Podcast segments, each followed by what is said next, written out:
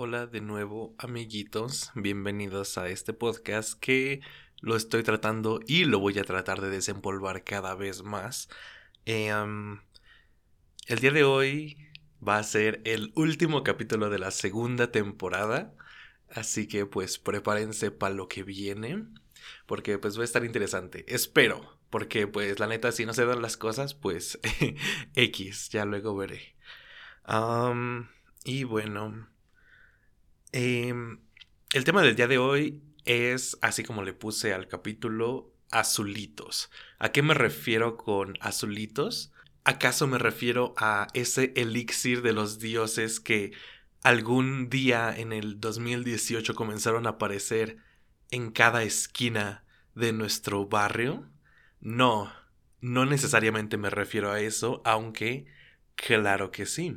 Me refiero justamente a ese fenómeno que pues lo vimos en nuestra vida, de que de repente las micheladas o en general pues las bebidas alcohólicas se comenzaron a sustituir por pues este esta bebida tan asquerosamente dulce llamada azulito o pitufo. Creo que primero se llamaron pitufos, ¿no? Después las rosas se llamaban pitufinas. Según yo fue como en el 2019, es que no recuerdo bien, pero comenzaron a desplazar muy agresivamente al mercado de las micheladas y las licuachelas, ¿no? No, de hecho creo que iniciaron a la par que las licuachelas. ¿Por qué es importante todo es toda esta historia gastronómica mexicana? Lo voy a decir a continuación. Toda esta historia increíblemente profunda de la gastronomía moderna mexicana tiene un porqué. de la manera que a mí me gusta atacar o tratar de poner en la mesa este tipo de temas es con un tipo de ejemplo concreto y este es uno de ellos. ¿A qué quiero llegar con este auge de los azulitos que seguramente fue presagiado en la Biblia? Quiero llegar a que de una manera u otra y aprovechando esta popularidad muchísima gente comenzó a venderlos, así como pasó con, no sé, hamburguesas, alitas, ah, comida rápida en general, hot dogs, em, postres, creo que también venden mucho. Y lo que me interesa todo esto es, además de las circunstancias económicas que obviamente rodean a cualquier persona para poder emprender un negocio, como vemos tanto, como como podemos verlos literalmente en cada esquina, por lo menos eso pasa en mi pueblo, em, es interesante ver la dinámica de todo esto. Es, em, es saber cómo, cómo se van regulando los precios, de por qué hay, hay lugares en donde el azulito está en 3%, en otros por, eh, en donde está 55 cada uno, cosas así. Desde esa perspectiva como microeconómica, pues está... Es un muy buen análisis. Podría ser la tesis de varias personas. Ayudaría mucho más que las tesis que se publican a diario, pero eso es otro tema quizá. y me interesa mucho este tema porque es un reflejo, y por lo menos así lo he visto yo, de cómo es que se maneja la dinámica de el emprendimiento y cómo esta sociedad o lo que nos rodea en la sociedad mexicana de clase baja, porque yo me considero de clase baja, es actualmente. Y es sobre este tema que de nuevo está implícito desde que somos niños nos rodea de cierta manera, siempre, y es un tema un poco mundano de cómo se espera que tu condición económica y socioeconómica puede ser lo más oculta posible. O en otras palabras, y como a mí me gusta definirlo porque es una palabra que debemos de dejar de estigmatizar, obviamente, cómo podemos siempre ocultar nuestra pobreza. Ok, obviamente pues existen muchísimos sesgos a través de esta palabra. Pobreza, ¿qué es? En general en México, pues si ganas menos de creo que 10 mil pesos al mes, te consideras una persona de clase baja. Y es algo que muchísimos entendemos, muchos otros no. Eh, en algunas situaciones es más complejo que eso, pero estadísticamente es así. Y lo que muchísimas otras personas esperan, que, bueno, no sé, ni siquiera quiero tratar de definir como grupos sociales, pero lo que está en la idea general de las personas mexicanas e inclusive latinoamericanas es que casi todos vivimos como clase media, cuando no es cierto. Esto está ya muy estudiado y creo que es otro tema que da para muchas otras cosas aparte. Y bueno, lo que a mí me interesa en esta dinámica que desde siempre hemos tenido como sociedad es que no importa lo que sea, siempre debes de tratar de aparentar, siempre debes de tratar de ocultar que eres pobre. ¿Por qué es esto? Por, bueno, muchísimos factores sociales, de nuevo, desde las castas creo que viene toda esta dinámica. Pero es interesante verlo porque por un lado está el discurso de debes de tratar de ser rico, debes de ganar dinero, debes de emprender, pero en este caso yo lo he visto muchísimas veces con muchísimas personas que venden este, este producto con el que específicamente me estoy refiriendo, los azulitos, que deben de no hacerlo ver. Debes de hasta cierto punto sentirte mal. No debes de publicarlo, no debes de ser tan abierto al decir que vendes azulitos, que vendes ciertas cosas para para literalmente lo que este discurso te está tratando de decir, que es salir de pobre. ¿No?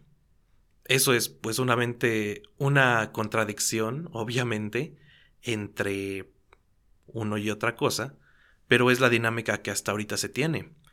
Debes de salir adelante sin hacerlo público, sin hacer, sin publicar tu negocio, sin dar a conocer que necesitas dinero.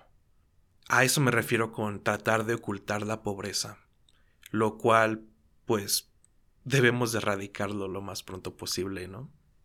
Y bueno, no hace falta decir que todo este discurso que por un lado cierta clase política quiere llevar, o muchísima gente tiene, aunque pues para nada pertenezca a otra clase social, es dañino para todos. Y de una manera u otra va a terminar siguiendo afectándonos a cada uno de nosotros. Entonces, todo este todo es todos estos comentarios de está bien ser pobre mientras no se note, mientras puedas ocultarlo, mientras trates de salir adelante, pero no lo hagas público, es decir, lo mismo veo, desde hace ya mucho tiempo vi muchísimas publicaciones respecto a esto, específicamente en Twitter, pero también en Facebook, de pues las personas que están literalmente en mi familia, bueno, como siempre mi mamá lo ha dicho, están haciendo su luchita, estamos haciendo nuestra luchita de, no sé, vender este producto que compramos en el centro y que como vivimos a 20 kilómetros de distancia, pues podemos revenderlo al doble de precio, quizá, quizá cosas así. Y mm, gente que está haciendo su luchita, pero que sigue siendo vista como inferior a demás personas. Entonces, ¿de dónde vamos a sacar la diferencia entre, ok, está bien hacer tu lucha, pero no de esta manera? O no, no está bien que lo hagas público, que, que la gente se entere que necesitas dinero, que necesitas vender esto porque pues es de donde te vas a mantener. es hasta absurdo, ¿no?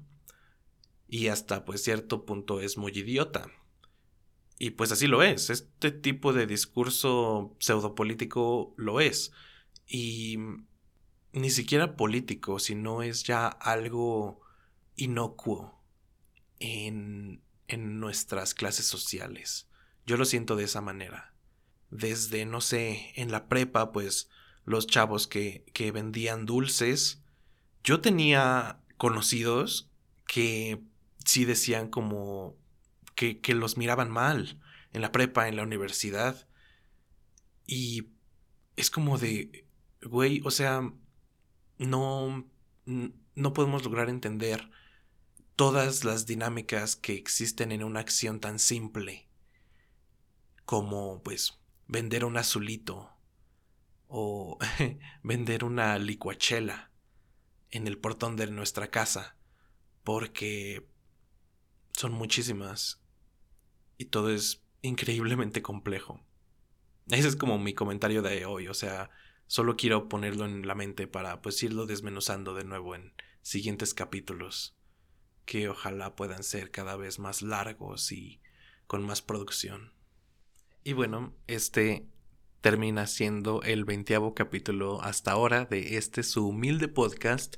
Y como hace unos días, unas semanas, lo anuncié, eh, voy a tratar de pues hacer un formato un poco ya más amigable para pues poder invitar a personas. Ya tengo mi otro micrófono, ya tengo pues planeado qué puedo hacer con mi computadora y todo. Y esta es una invitación para quien guste, puede mandarme un mensaje, inclusive si no nos conocemos, ¿eh? eh en verdad, si no me conocen, pues soy una persona súper, súper abierta. Cualquiera se los dirá. Y mm, pueden mandarme mensaje si, si piensan que algún tema que tengan quieren hablar de él. De nuevo, es como siempre yo hablo en estos podcasts que pues no tienen como un formato en específico ni nada, sino es, es algo interesante de lo cual se deba de hablar.